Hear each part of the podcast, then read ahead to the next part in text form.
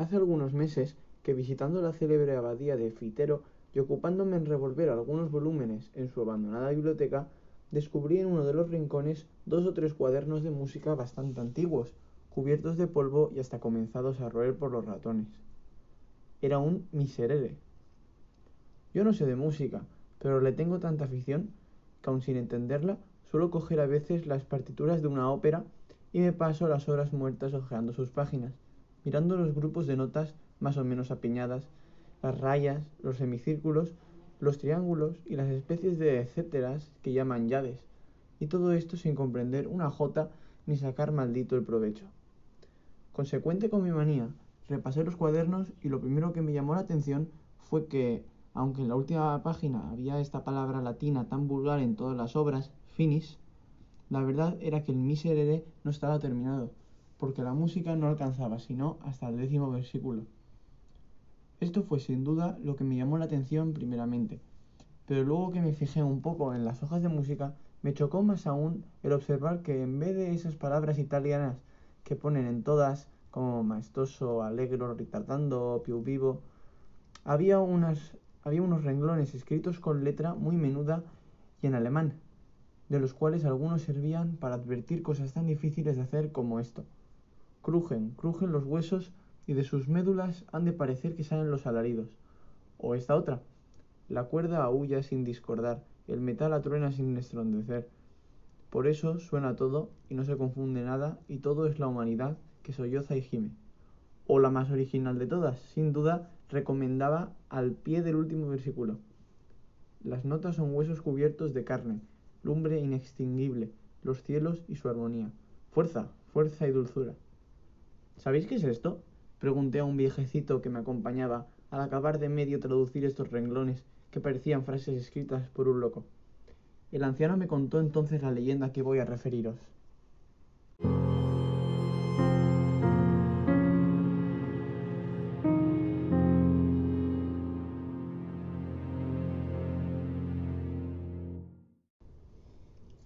Hace ya muchos años, en una noche lluviosa y oscura, llegó a la puerta claustral de esta abadía un romero, y pidió un poco de lumbre para secar sus ropas, un pedazo de pan con que satisfacer su hambre y un albergue cualquiera donde esperar la mañana y proseguir con la luz del sol su camino. Su modesta colación, su pobre lecho y su encendido hogar puso el hermano a quien se hizo esta demanda a disposición del caminante, al cual, después que se hubo respuesto de su cansancio, interrogó acerca del objeto de su romería y del punto a que se encaminaba. Soy músico. He nacido muy lejos de aquí, en mi patria gocé un día de gran renombre. En mi juventud hice de mi arte un arma poderosa de seducción y encendí con él pasiones que me arrastraron hasta un crimen.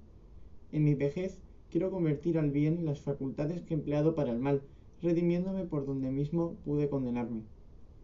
Como las enigmáticas palabras del desconocido no pareciesen del todo claras al hermano Lego, en quien ya comenzaba la curiosidad a, a despertarse, e instigado por ésta continuara en sus preguntas, su interlocutor prosiguió de este modo.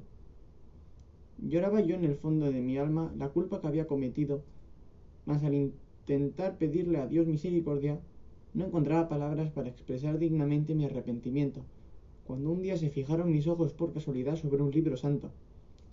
Abrí aquel libro y en una de sus páginas encontré un gigante grito de constricción verdadera, un salmo de David, el que comienza Miserere mei, Deus, desde el instante en que hube leído sus estrofas, mi único pensamiento fue hallar una forma musical tan magnífica, tan sublime, que bastase a contener el grandioso himno de dolor del rey profeta. Aún no la he encontrado, pero si logro expresar lo que siento en mi corazón, lo que oigo confusamente en mi cabeza, estoy seguro de hacer un miserere tal y tan maravilloso que no hayan oído otro semejante los nacidos, tal y tan desgarrador, que al escuchar el primer acorde de los arcángeles, dirán conmigo cubiertos los ojos de lágrimas y dirigiéndose al Señor. Misericordia. del Señor la entendrá de su pobre criatura. El romero, al llegar a este punto de su narración, cayó por un instante y después, exhalando un suspiro, tornó a coger el hilo de su discurso. El hermano Lego, algunos dependientes de la abadía y dos o tres pastores de la granja de los frailes, que formaban círculo alrededor del hogar, le escuchaban en un profundo silencio. Después de recorrer toda Alemania, toda Italia y la mayor parte de este país clásico para la música religiosa, aún no he oído un miserere en que pueda inspirarme. Ni uno, ni uno. Y he oído tantos que puedo decir que los los he oído todos. ¿Todos? dijo entonces interrumpiéndole uno de los rabadanes. ¿A que no habéis oído aún el miserere de la montaña? ¿El miserere de la montaña? Exclamó el músico con aire de extrañeza. ¿Qué miserere es ese? No dije, murmuró el campesino, y luego prosiguió con una entonación misteriosa. Ese miserere que solo oyen por casualidad los que como yo andan día y noche tras el ganado, por entre breñas y pañascales, es toda una historia, una historia muy antigua, pero tan verdadera como al parecer increíble. Es el caso que en lo más fragoso de esas cordilleras, de montañas que limitan el horizonte del valle, en el fondo del cual se halla la abadía, hubo hace ya muchos años, ¿qué digo muchos años? Muchos siglos, un monasterio famoso, monasterio que, a lo que parece, edificó a sus expensas un señor con los bienes que había de legar a su hijo, al cual desheredó al morir, en pena de sus maldades. Hasta aquí todo fue bueno, pero es el caso que este hijo, que por lo que se verá más adelante, debió de ser de la piel del diablo, si no era el mismísimo diablo en persona, sabedor de que sus bienes estaban en poder de los religiosos y de que su castillo se había transformado en iglesia, reunió unos cuantos bandoleros, camaradas suyos en la vida de perdición que emprenderían al abandonar la casa de sus padres, y una noche de jueves santo, en que los monjes se hallaban en el coro y en el punto y hora en que iban a comenzar o habían comenzado el miserere, pusieron fuego al monasterio, saquearon la iglesia, y a este quiero y a aquel no, se dice que no dejaron fraile con vida. Después de esta atrocidad, se marcharon los bandidos y su instigador con ellos. ¿A dónde? No se sabe. A las profundidades, tal vez. Las llamas redujeron el monasterio a escombros, de la iglesia aún quedan en pie las ruinas sobre el cóncavo peñón de donde nace la cascada, que después de estrellarse de, peña en peña, forma el riachuelo que viene a bañar los muros de esta abadía. Pero, ¿y el miserere? interrumpió impaciente el músico. Aguardaos, continuó con gran sorna el rabadán, que todo irá por partes. Dicho lo cual, siguió así su historia. Las gentes de los contornos se escandalizaron del crimen, de padres a hijos y de hijos a nietos, se refirió con horror en las largas noches de velada. Pero lo que mantiene más viva su memoria es que todos los años, tan noche como la en que se consumó, se ven brillar luces a través de las rotas ventanas de la iglesia. Se oye como una especie de música extraña unos cuantos lúgubres y aterradores que se perciben a intervalos en las ráfagas del aire. Son los monjes, los cuales, muertos tal vez sin hallarse, preparados para presentarse en el tribunal de Dios limpios de toda culpa, vienen aún del purgatorio a impetrar su, misericordia cantando el miserere. los circunstantes se miraron unos a otros con muestra de incredulidad. Solo el romero, que parecía vivamente preocupado con la narración de la historia, preguntó con ansiedad al que la había referido. ¿Y decís que ese portento se repita aún? Dentro de tres horas comenzará sin falta alguna, porque precisamente esta noche es la del jueves santo, y acaban de dar las ocho en el reloj de la abadía. ¿Y a qué distancia se encuentra el monasterio? A una lengua y media. Pero, pero, pero, ¿qué hacéis? ¿A dónde vais con una noche como esta? Estáis dejado de la mano de Dios. exclamaron todos al ver que el romero, levantándose de su escaño y tomando el bordón, abandonaba el hogar para dirigirse a la puerta. ¿A dónde voy? A oír esa maravillosa música y a oír el grande, el verdadero miserere, el miserere de los que vuelven al mundo después de muertos y saben lo que es morir en el pecado. Y esto, diciendo, desapareció de la vista del espantado lego y de los no menos atónitos pastores.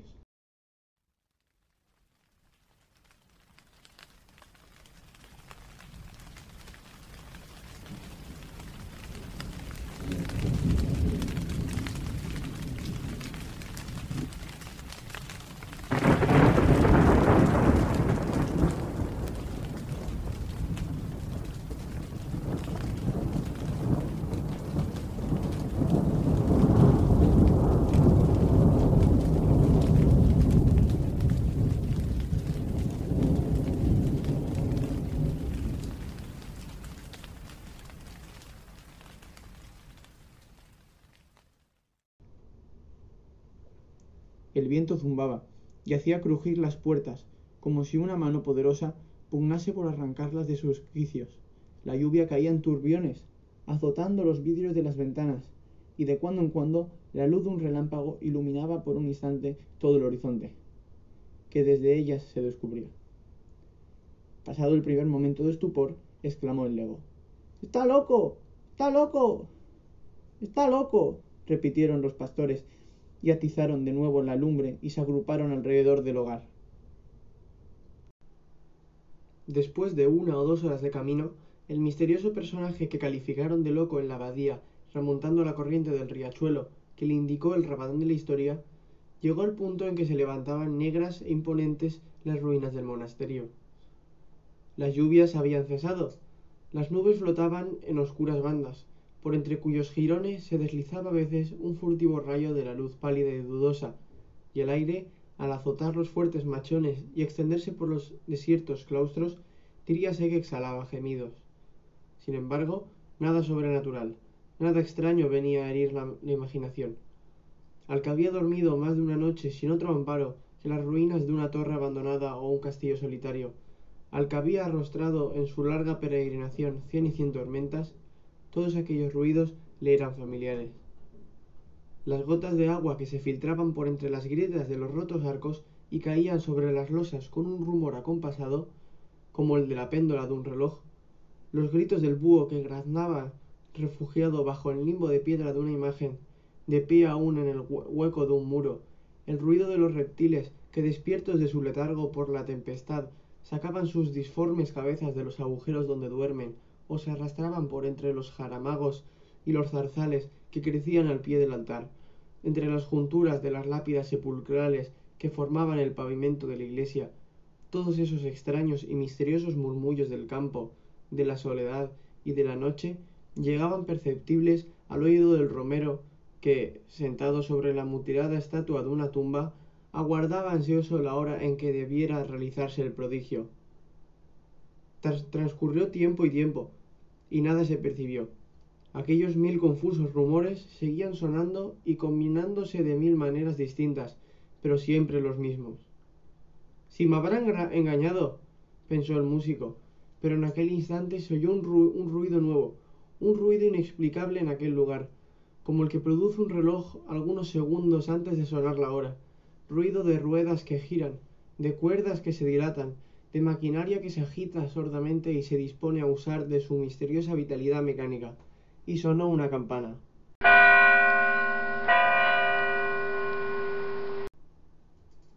Dos, tres, hasta once. En el derruido templo no había campana, ni reloj, ni torre ya siquiera. Aún no había expirado, debilitándose de eco en eco, la última campanada.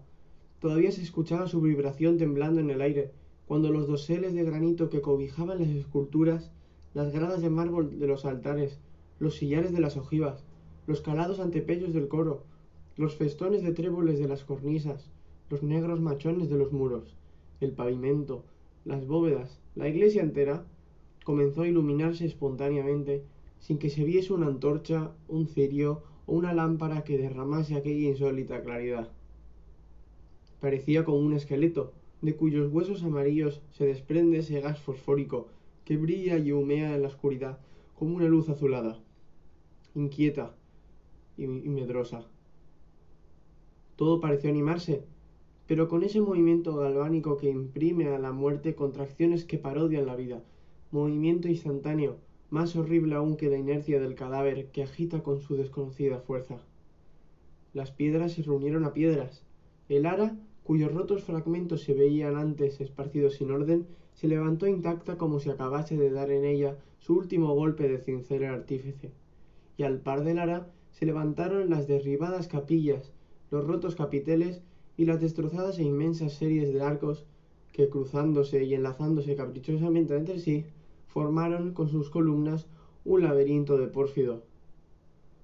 Una vez reedificado el templo, comenzó a oírse un acorde lejano que, confundir, que pudiera confundirse con el zumbido del aire, pero que era un conjunto de voces lejanas y graves, que parecía salir del seno de la tierra e irse elevando poco a poco, haciéndose cada vez más perceptible.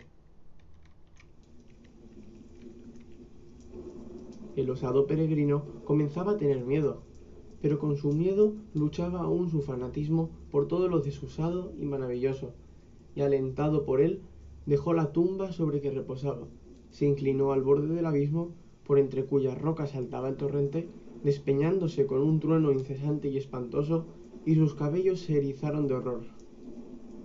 Mal envueltos en los jirones de sus hábitos, caladas las capuchas, bajo los pliegues de los cuales contrastaban con sus descarnadas mandíbulas y los blancos dientes las oscuras cavidades de los ojos de sus calaveras, vio los esqueletos de los monjes, que fueron arrojados desde el pretil de la iglesia a aquel precipicio, salir del fondo de las aguas y agarrándose con los largos dedos de sus manos de hueso a las grietas de las peñas, trepar por ellas hasta tocar el borde, diciendo con voz baja y sepulcral, pero con una desgarradora expresión de dolor, el primer versículo del Salmo de David.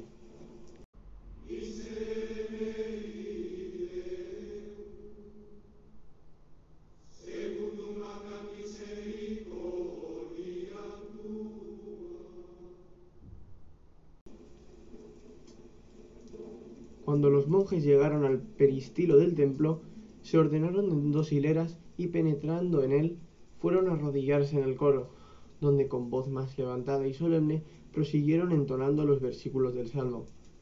La música sonaba al compás de sus voces. Aquella música era el rumor distante del trueno, que desvanecida la tempesta se alejaba murmurando. Era el zumbido del aire que gemía en la concavidad del monte era el monótono ruido de la cascada que caía sobre las rocas, y la gota de agua que se filtraba, y el grito del búho escondido, y el roce de los reptiles inquietos. Todo esto era la música, y algo más que no puede explicarse ni apenas concebirse, algo más que parecía como el eco de un órgano que acompañaba los versículos del gigante himno de contrición del rey salmista, con notas y acordes tan gigantes como sus palabras terribles. Siguió la ceremonia.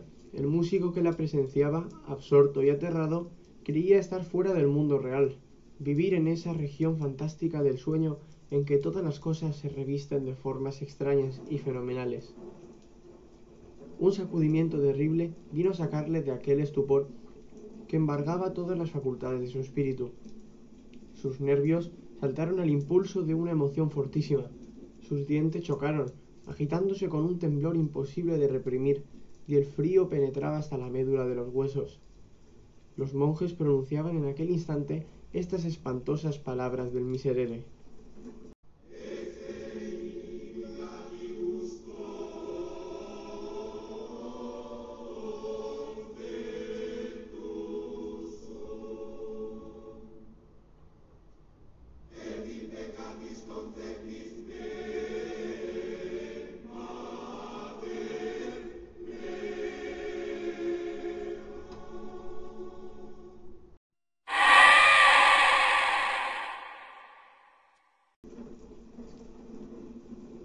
Resonar este versículo y dilatarse sus ecos retumbando de bóveda en bóveda, se levantó un alarido tremendo que parecía un grito de dolor arrancado a la humanidad entera por la conciencia de sus maldades. Un grito horroroso, formado de todos los lamentos del infortunio, de todos los aullidos de la desesperación, de todas las blasfemias de la impiedad, concierto monstruoso, digno intérprete de los que viven en el pecado y fueron concebidos en la, iniquidad. Prosiguió el canto, ora tristísimo y profundo, ora semejante a un rayo de sol que rompe la nube oscura de una tempestad, haciendo suceder a un relámpago de terror otro relámpago de júbilo, hasta que merced a una transformación súbita, la iglesia resplandeció bañada en luz celeste. Las osamentas de los monjes se vistieron de sus carnes, una aureola luminosa brilló en derredor de sus frentes, se rompió la cúpula y a través de ella se vio el cielo como un océano de lumbre abierto a la mirada de los justos. Los serafines, los arcángeles, los ángeles y las jerarquías acompañaban con un himno de gloria este versículo que subía entonces al trono del Señor como una tromba armónica, como una gigantesca espiral de sonoro incienso.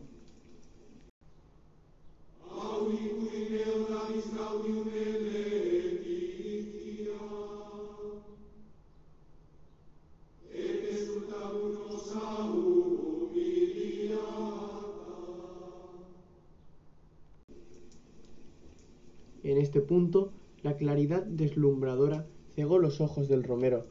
Sus sienes latieron con violencia, zumbaron sus oídos y cayó, sin conocimiento, por tierra y nada más se oyó.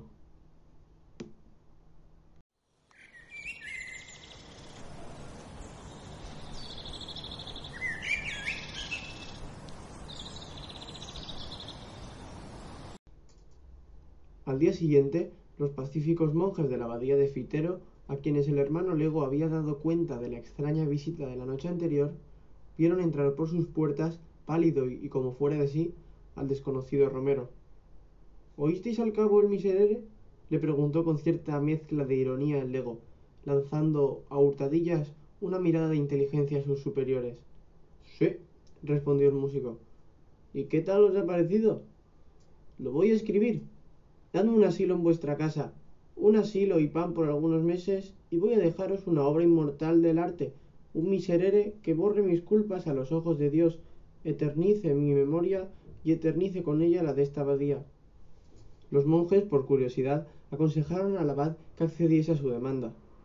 El abad, por compasión, aun creyéndole un loco, accedió al fin a ella y el músico, instalado ya en el monasterio, comenzó su obra. Noche y día trabajaba con un afán incesante. En mitad de su tarea se paraba y parecía como escuchar algo que sonaba en su imaginación, y se dilataba sus pupilas. Saltaba en el asiento y exclamaba Eso es, así, así, no hay duda, es así. Y proseguía escribiendo notas con una rapidez febril que dio en más de una ocasión que admirar a los que lo observaban sin ser vistos. Escribió los primeros versículos y los siguientes, y hasta la mitad del salmo, pero al llegar al punto que había oído en la montaña le fue imposible proseguir. Escribió uno, dos, hasta cien, doscientos borradores. Todo inútil. Su música no se parecía a aquella música ya anotada, y el sueño huyó de sus párpados, y perdió el apetito, y la fiebre se apoderó de su cabeza, y se volvió loco, y se murió. En fin, sin poder terminar el miserere, que como una cosa extraña guardaron los frailes a su muerte y aún se conserva hoy en el archivo de la abadía. Cuando el viejecito concluyó de contarme esta historia, no pude menos de volver otra vez los ojos al empolvado y antiguo manuscrito del miserere, que aún estaba abierto sobre una de las mesas. Impecatis concepit me mater mea. Estas eran las palabras de la página que tenía ante mi vista, y que parecía mofarse de mí con sus notas, sus llaves y sus garabatos ininteligibles para los legos en la música por haberlas podido leer hubiera dado un mundo. ¿Quién sabe si no sean una locura?